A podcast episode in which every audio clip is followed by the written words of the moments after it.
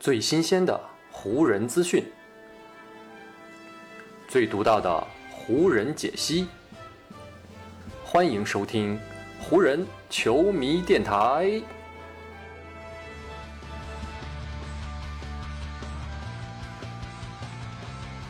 北京时间七月三十号，欢迎各位收听全新期的湖人总湖人球迷电台。我是各位的湖人球迷朋友戴高乐，感谢各位如约打开这一期的电台节目。在做上一期节目的时候呢，我是真的没有想到啊，两天之后湖人会在选秀日这一天啊搞出这么大的动静来。但是呢，NBA 就是这样的瞬息万变，就在所有人都以为湖人呢是要全力追逐国王的投手巴蒂希尔德的时候呢。谁知道呢？湖人突然来了一个吊枪头啊，把瞄准的目标从西岸的萨克拉门托一下子呢就转移到了东岸的华盛顿。就在今天选秀大会正式开始之前呢，湖人呢是先于所有的人啊完成了一个夺人眼球的交易。他们呢是通过交易啊得到了韦斯特布鲁克。在这次选秀大会开始之前呢，哈雷尔呢是正式的拒绝了自己的球员选项，所以呢也是让自己下赛季九百七十二万美元的合同正式生效。于是呢，有了哈雷尔这样一个交易筹码呢，湖人也是正式的勾动了交易的扳机啊。他们呢是打包了哈雷尔、库兹马、波普，再加上呢今年选秀大会上的首轮第二十二号顺位啊，一起呢打包送去了奇才，然后呢就换回了我们前面提到的威少，以及呢二零二四年。加上呢，二零二八年这两个次轮的选秀权，湖人换回的这两个次轮选秀权呢，一个呢是距离现在时间太远，二来呢次轮签本身意义也不大，所以呢暂时可以忽略不计。湖人在这笔交易当中啊，得到最重要的回报，那自然就是威少了。而湖人付出的筹码有多少呢？其实呢，除了非卖品詹姆斯和戴维斯啊，以及小加索尔二百六十九万美元的这个合同。啊，还有麦基尼的一份一百六十多万的合同啊，但是麦基尼呢是球队选项，所以我们也不计入当中。所以呢，我们可以看到啊，除了詹姆斯、戴维斯和加索尔之外，湖人把自己手里能够拥有的一切啊，几乎可以说是全部给了出去。虽然说这这样的一笔交易筹码呢，谈不上是梭哈啊，但是呢，从某种意义上来说，湖人在今年的交易市场上面很可能就没有太多的后手了，也就只剩下先签后换施罗德，以及呢。一些老将底薪啊，可以用来来用了。那么湖人通过这样一个大手笔的交易，得到了自己想要的结果吗？嗯，其实呢，对于湖人来说啊，通过这笔交易得到威少，他们最大的好处呢，就是让球队在短时间内组成了一个三巨头，而且呢，这个三巨头还是有内有外啊，相对来说比较平衡的这样一个三巨头，还真颇有点当年詹姆斯在热火时候跟韦德还有波什搭档的这个感觉了。对于湖人啊这样一支需要曝光度的大市场球队来说，通过这样一笔交易啊引发的关注和讨论啊，这个呢就是这笔交易带来的第一波重要的收益了。不过呢，当新赛季开始之后啊，当韦少跟詹姆斯还有戴维斯一起出现在球场上的时候啊，威少的表现到底能够如何呢？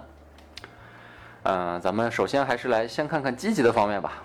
对于湖人来说呢，过去几年啊，始终困扰着球队的一个非常重要的问题，那就是当詹姆斯在下场休息的时候，湖人队整体的进攻水平啊会呈直线的下降。就算呢是在湖人夺冠的2019到20赛季啊，这个问题其实也是非常严重的。那个赛季呢，当詹姆斯在场上的时候啊，湖人平均每百回合的得分是一百一十二点一分，而当詹姆斯下场的时候啊，这个数字会下降到一百零五点二分。詹姆斯在场，湖人的进攻效率排名全联盟第七；而当詹姆斯下场呢，湖人的进攻效率就只有全联盟第二十九了。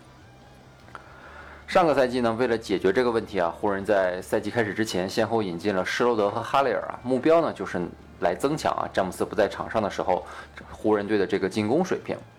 结果呢，一个赛季打下来，效果并没有取得预期。整个二零二零到二一赛季啊，詹姆斯在场上的时候。湖人平均每百回合的得分是一百一十二点四分，而当詹姆斯下场的时候呢，则是一百零五点八分。这两个数字呢，比起前一个赛季都各自略有提高啊，但是呢，并没有本质上的改变。加上呢，赛季中期啊，戴维斯和詹姆斯又先后受伤，湖人的进攻水平呢，更是每况愈下。于是呢，湖人就连续第二年啊，打算攻克这个难题。这一回呢，湖人队的管理层给出的答案是交易得到威少。单从纸面上来看啊，威少的个人进攻和组织能力啊，绝对是在施罗德之上。上赛季在奇才队呢，威少场均可以贡献二十二点二分、十一点五个篮板和十一点七次助攻，其中呢，威少的场均助攻数啊是排名联盟第一的。而且呢，在上赛季的全明星赛结束之后呢，威少的场均数据啊更是进一步的提升，是达到了二十三点六分、十二点八个篮板和十三点一次助攻。摆脱了赛季初啊腿部伤势对威少的影响之后呢，这位奇才队的后卫在上赛季的后半段是打出了极为不错的表现，也成为了奇才队进入季后赛的关键人物。如果啊可以尽可能的错开威少和詹姆斯同时在场上的时间啊，让威少更多的带领球队的第二阵容出战，我觉得呢，凭借威少的个人冲击力啊以及他的组织能力啊，那湖人或许真的可以扭转过去两年啊詹姆斯一下场。球队的进攻就拉胯啊，这样一个老大难的问题。说完了积极的方面呢，咱们再来看看威少这次交易啊可能带来的问题。威少的缺点啊跟他的优点是同样突出的，那就是外围投篮。威少呢可能是同级别的球星当中啊三分水平最差的一位后卫了。在 NBA 的历史上啊，所有至少出手了两千次以上的三分球的这个球员当中，威少百分之三十点五的三分命中率排名历史倒数第二啊。唯一一个比威少这个三分投的更差的呢，就是查尔斯巴克利了。巴克利的生涯三分命中率是场均二十六点六，威少三分命中率啊，只比巴克利这样一位机动型的内线多，这对于威少来说绝对不是什么光彩的事情。而且呢，我们再来看看湖人的另外两位巨头啊，詹姆斯上赛季场均可以命中二点三个三分球，刷新了个人职业生涯的新高。但是呢，詹姆斯上赛季的三分命中率啊，也只有百分之三十六点五。而安东尼戴维斯在来到湖人的第一年还有百分之三十三的三分命中率啊，但是呢，到上赛季是已经下滑到只剩百分之二十六了。再加上上赛季整个赛季三分命中率只有百分之三十一点五的威少，湖人这三巨头里面啊，三分投的最准的居然是詹姆斯了。难道当三巨头一起在场上的时候，威少打主控，戴维斯推上五号位，然后让詹姆斯去当一个定点投手吗？所以呢，这就是威少这笔交易啊带给湖人的一个最大的问题啊。威少呢是一位好球员啊，绝对是一个能力出色。而且呢，身体天赋非常好的球员。虽然说威少啊，在今年十一月就要年满三十三岁了，但是呢，他依旧活力十足。这一点呢，从他上赛季后半段的发挥呢，就能看出来。威少的身体呢，还是当年那副的钢筋铁骨。对于饱受伤病困扰的湖人来说啊，威少这个身体啊，绝对是一个非常好的消息。只不过呢，当把威少这样一位很好的球员跟戴维斯和詹姆斯摆在一起的时候呢，一种很古怪的感觉啊就会油然而生。你的脑海中呢肯定会浮现出这样的场景啊，就是他们三位一起下快攻，然后呢不管是谁啊，用一个非常势大力沉的扣篮，然后呢引爆整个斯台普斯中心的场面。但是同时呢，你脑海中肯定也会浮现出这样的场景啊，那就是湖人的这三位球员都朝篮下突破啊，导致篮下拥拥挤一场，然后呢再把球分出来，另外两个人谁三分也投不进啊，疯狂打铁，这样的场景啊，真的是想想就让人觉得很囧啊。通过引进威少，湖人的确是解决了一些问题啊，但是呢，明显没有解决全部的问题。湖人呢给詹姆斯找来了一位可以分担他持球和组织压力的球员。同时呢，也给詹美组合找到了一个更稳定的三号进攻点。但是呢，同样困扰湖人两个多赛季的三分投射问题啊，并没有因为威少的到来就迎刃而解。所以呢，现在其实还不到啊给湖人这笔交易来打分的时候。因为呢，是否还有后续的交易啊？湖人是否还可以引进投手？这个呢，将在很大程度上决定威少这笔交易的最终一个评价。最后呢，我觉得还是要为操作完成这笔交易的佩林卡来点一个赞的啊！作为湖人这样一支球队的掌门人，佩林卡呢，从上任成为湖人队的总经理之后呢，他就一直行动非常积极啊。比如2019年，他引进了戴维斯，这个呢也是为湖人在2020年的夺冠是奠定了基础。去年夏天，佩林卡为了保持卫冕道路上球队的活力啊，他并没有按照。以往的惯例啊，是不拆散自己的冠军球队，而是做了几笔在当时看来啊非常不错的交易和签约。在今年卫冕失败之后呢，佩林卡也及时纠正了自己的错误啊，比如说通过这笔交易，通过这笔威少的交易啊，佩林卡送走了哈雷尔，这其实呢就是对自己去年动作的一种修正。这次引进威少啊，不管过程的干脆还是引发的这个讨论程度，都可以看出还是佩林卡一贯的风格。而佩林卡之所以在这个交易市场上面这么有攻击性啊，一个非常重要的原因就是湖人的夺冠窗口，虽然说因为詹姆斯的到来而敞开啊，但是呢，也随着詹姆斯的年龄增加啊，正在逐渐的关闭当中。我们都知道，在今年年底，詹姆斯就要年满三十七岁了，湖人肯定不可能指望詹姆斯还像二十七岁时候那样打球。詹姆斯自己需要打得更聪明，同时呢，湖人也需要在各个层面、各个方面来给詹姆斯减负。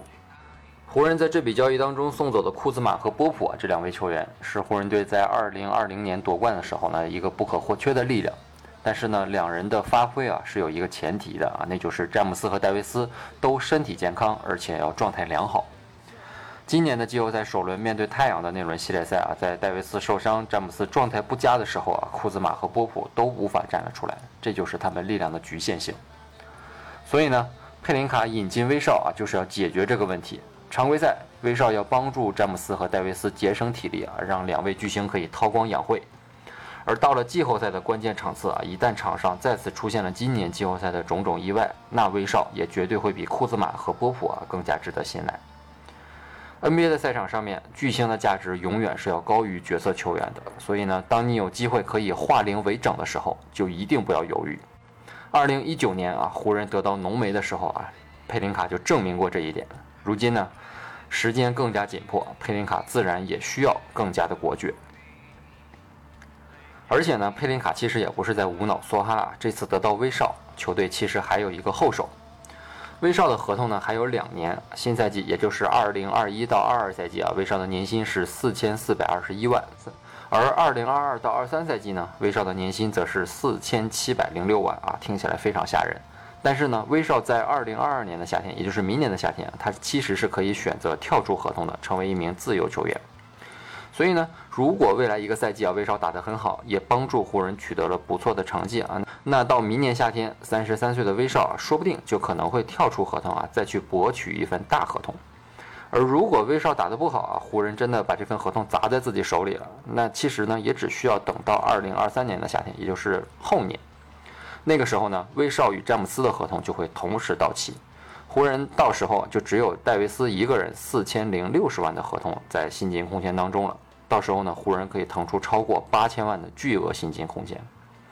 所以呢，威少的这笔交易啊，佩林卡其实可能是已经布局到两年之后了。一旦啊，威少的这笔交易不能取得预想的效果，那湖人在两年之后啊，还有一个卷土重来的机会。